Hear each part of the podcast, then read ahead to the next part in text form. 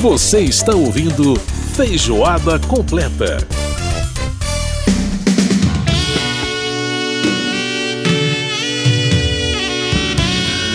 Estamos de volta com Feijoada Completa na parte musical do programa dessa semana, fazendo homenagem aos bateristas. E aí a gente está ouvindo o som do Cláudio Infante. O Cláudio Infante, gente, é um dos grandes bateristas brasileiros ainda em atividade, felizmente. Ele que já tocou com nomes como Gilberto Gil, Caetano Veloso, Javan, já tocou jazz com o Ricardo Silveira, grande guitarrista Ricardo Silveira. Enfim, a ficha do indivíduo é extensa e é, ele foi baterista contratado do Kid Abelha durante uma boa época aí, durante alguns álbuns, acho que os três ou quatro primeiros álbuns do Kid Abelha. E essa levada aí de Amanhã é 23 é simplesmente sensacional e é também muito inovadora na música pop brasileira, né? Ouve mais um pedacinho do Amanhã é 23 pra você sentir essa bateria. Sente só.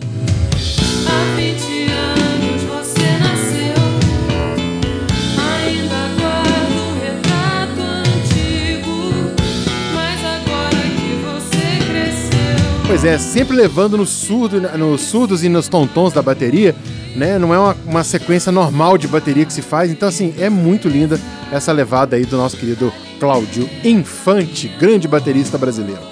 Bom, gente, que o português falado no Brasil é diferente de todos os outros né, países lusófonos, inclusive de Portugal e da África, isso a gente sabe e é bem evidente. Mesmo Agora, é... mas então, como é que essa língua nossa ficou tão diferente, né? Como é que foi a evolução da língua portuguesa no Brasil? É, essa mistura de elementos indígenas, africanos, enfim. Para falar sobre esse assunto, a gente vai conversar agora, é, nessa esteira de comemoração dos 200 anos da, da independência do Brasil, a gente vai conversar com a linguista Márcia de Arruda Franco, ela que é doutora, uh, livre docente e professora uh, de literatura portuguesa do Departamento de, Let de, Letras Clássicas e Vernaculares da Universidade de São Paulo, a USP. Professora Márcia, prazer falar com a senhora, tudo bem? Tudo bem, muito prazer. Eu que agradeço o contato. Bom, professora, vamos conversar então sobre. Uh, vamos começar falando do descobrimento do Brasil, que se dá né, no mesmo século em que o Camões escreveu os Lusíadas, ou seja, o século XVI. É, e aí eu queria perguntar para a senhora, começando nessa é, essa abordagem que a gente está fazendo, dessa viagem pela história da língua portuguesa, é, o português de Pero Vaz de Caminha, da Carta de Caminha, que é o primeiro documento produzido aqui no Brasil que a gente tem notícia, né? Ele tem alguma semelhança? Ele, é, quais são os pontos em comum dele com o poema de Camões em termos de, de estilo, embora obviamente sejam é, é, textos diferentes, tem uma carta e um poema, mas é, o que, que a gente pode falar da língua portuguesa nesse momento aí?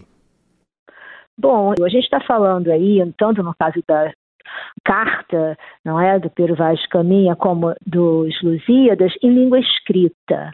Não é? A língua escrita ela tem uma norma, ela tem um padrão é, mais fixo do que a falada, não é? Então eu creio que é, é, a língua seja bem é, semelhante, não é? Embora a gente saiba, não é, que ao longo do século XVI é que a língua portuguesa passa a ser uma língua de cultura e, portanto, mais é, organizada, não é, em torno de determinadas normas, uhum. certo? Então, a Carta do Caminha, ela está é, tá no campo, não é, da diplomacia, Sim. não é?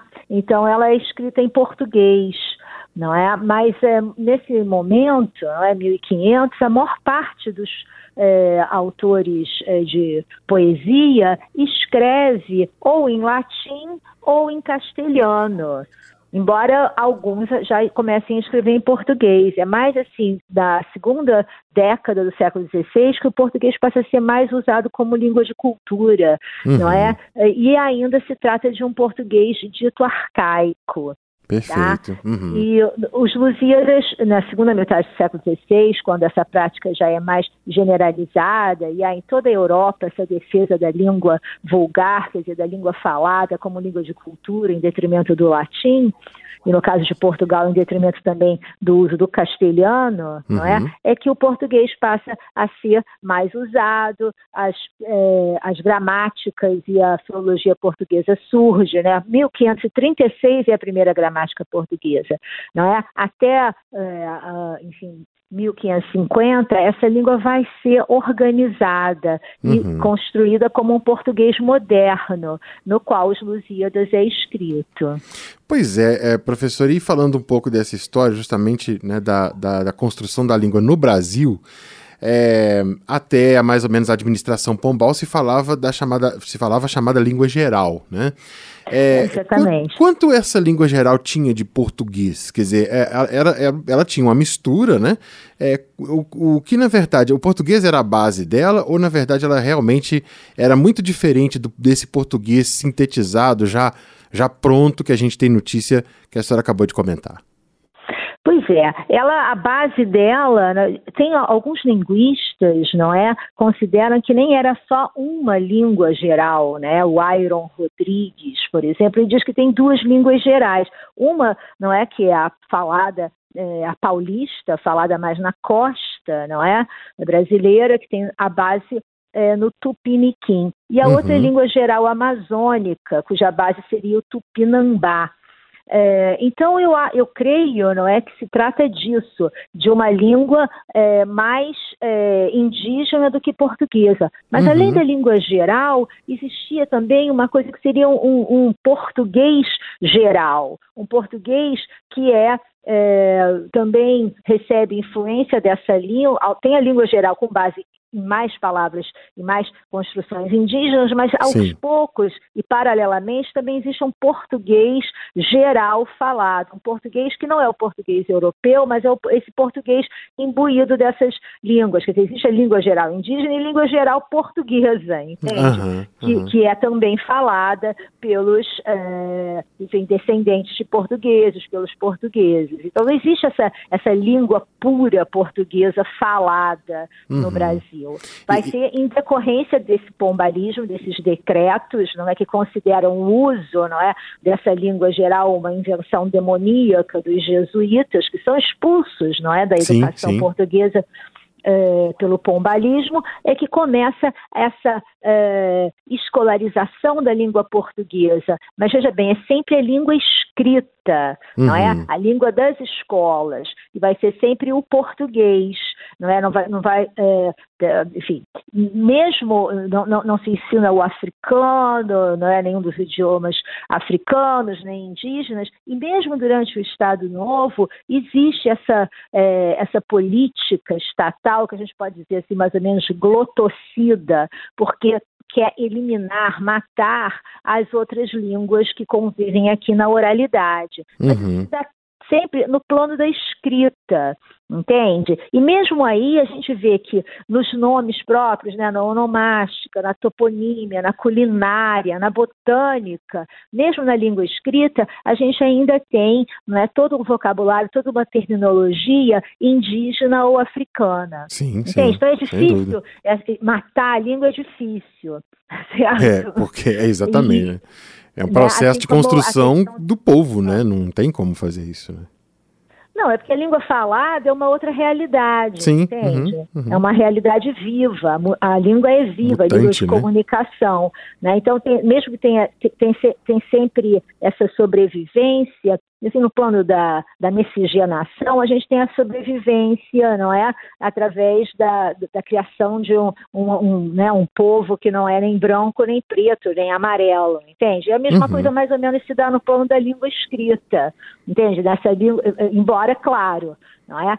Se não houvesse, dizem os linguistas, esses decretos pombalinos, a língua geral seria a base da língua eh, falada e escrita no Brasil, entende? Então, Aham, é- é essa eh, escolarização obrigatória do português, que também alcança, não é, outras línguas europeias durante o Estado Novo, que eram é, ensinadas nas escolas dos imigrantes, é responsável por, no Brasil, a gente falar esse português que não é um português europeu, Uhum. mas é um português que é, é, o português do Brasil, que tem a sua norma culta diferente da portuguesa. Isso a Exatamente. gente vê nesse próprio desacordo é, ortográfico. Eu gostei do desacordo. ortográfico que privilegia, não é, a Uhum. língua é brasileira, as normas cultas, não é, da elite brasileira. Uhum. Não é? Mas quando a gente fala de língua, a gente fala de língua também falada, não é?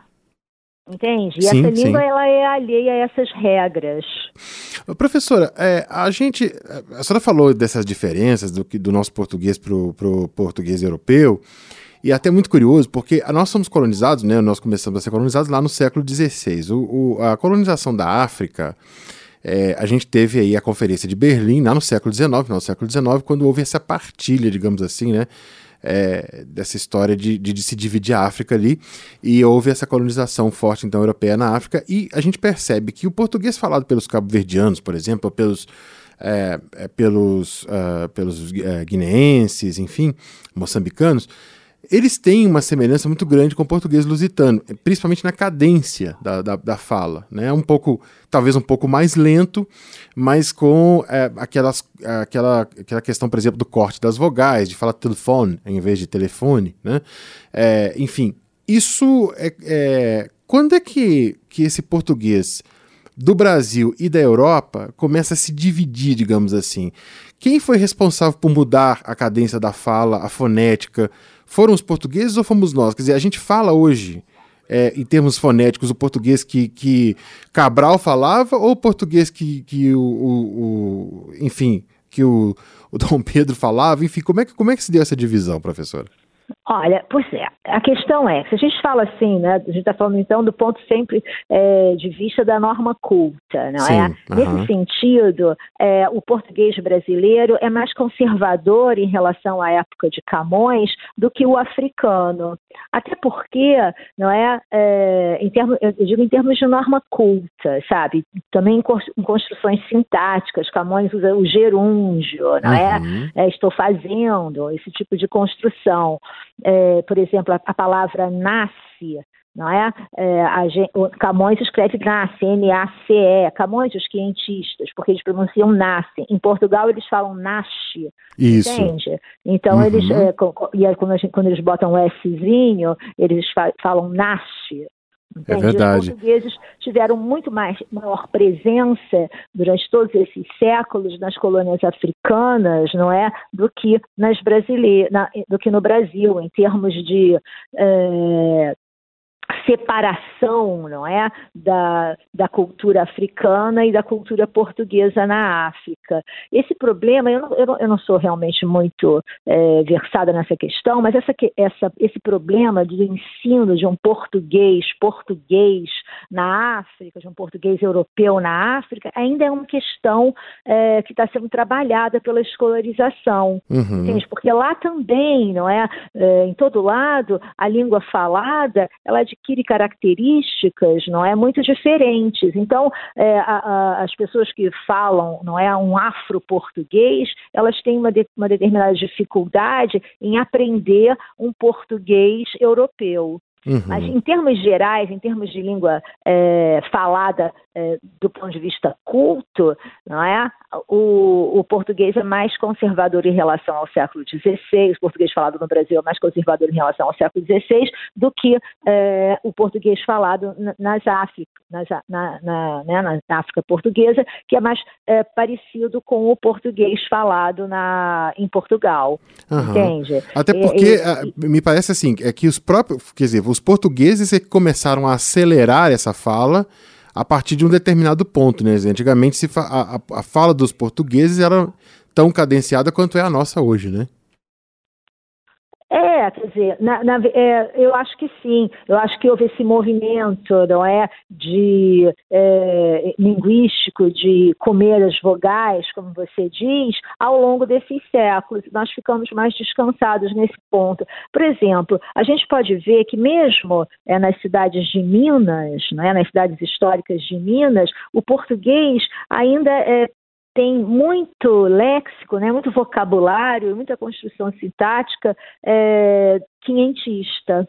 Tá uhum, certo? Então, uhum. é, é, é, mais conservador nesse ponto. Mas sempre, é, no caso da cidade de Minas, não, isso passa a oralidade. Mas na, na, nas cidades aqui, não é? Uh, tipo São Paulo, Rio e tal, as pessoas falam, é, a, a, classe culta, é, ela fala mais assim, com base nessa leitura, não é, da tradição é, uhum. portuguesa, entende? Quinhentista. Quer dizer, é, são muitos os estudos que dizem isso, que é, o português de Camões é mais brasileiro do que português hoje em dia, entende? Interessante não, isso. Sobretudo no, do, do, ponto de vista da, da sintaxe, não é? Mas a verdade é que isso é uma, são máximas, entende? A verdade é que é muito diferente também.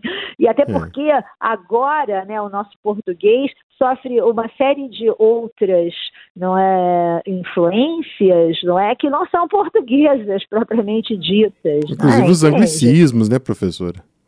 Hã? Inclusive os anglicismos, né?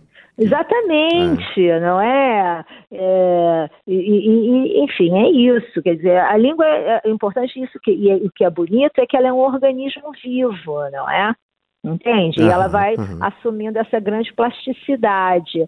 Mas também é o tal negócio. Agora também houve uma mudança né, nas políticas estatais. A gente aprende línguas estrangeiras e não é, é a, a, não é em algumas é, regiões onde é, há uma é, permanência, não é como São Gabriel de Cachoeira, um, um, município onde se fala muitas línguas, não é, no, uhum. no Amazonas, Sim. existe essa política de co-oficialização de línguas. Então, a, a, a criança pode falar outras línguas na escola, entende? Uhum, tá entendendo? É, sim, sim, e a mesma coisa está também na África, né? Uma política é, menos glotocida, não é? Que vê essa que, é, é com bons olhos essa diversidade, essa multiplicidade linguística.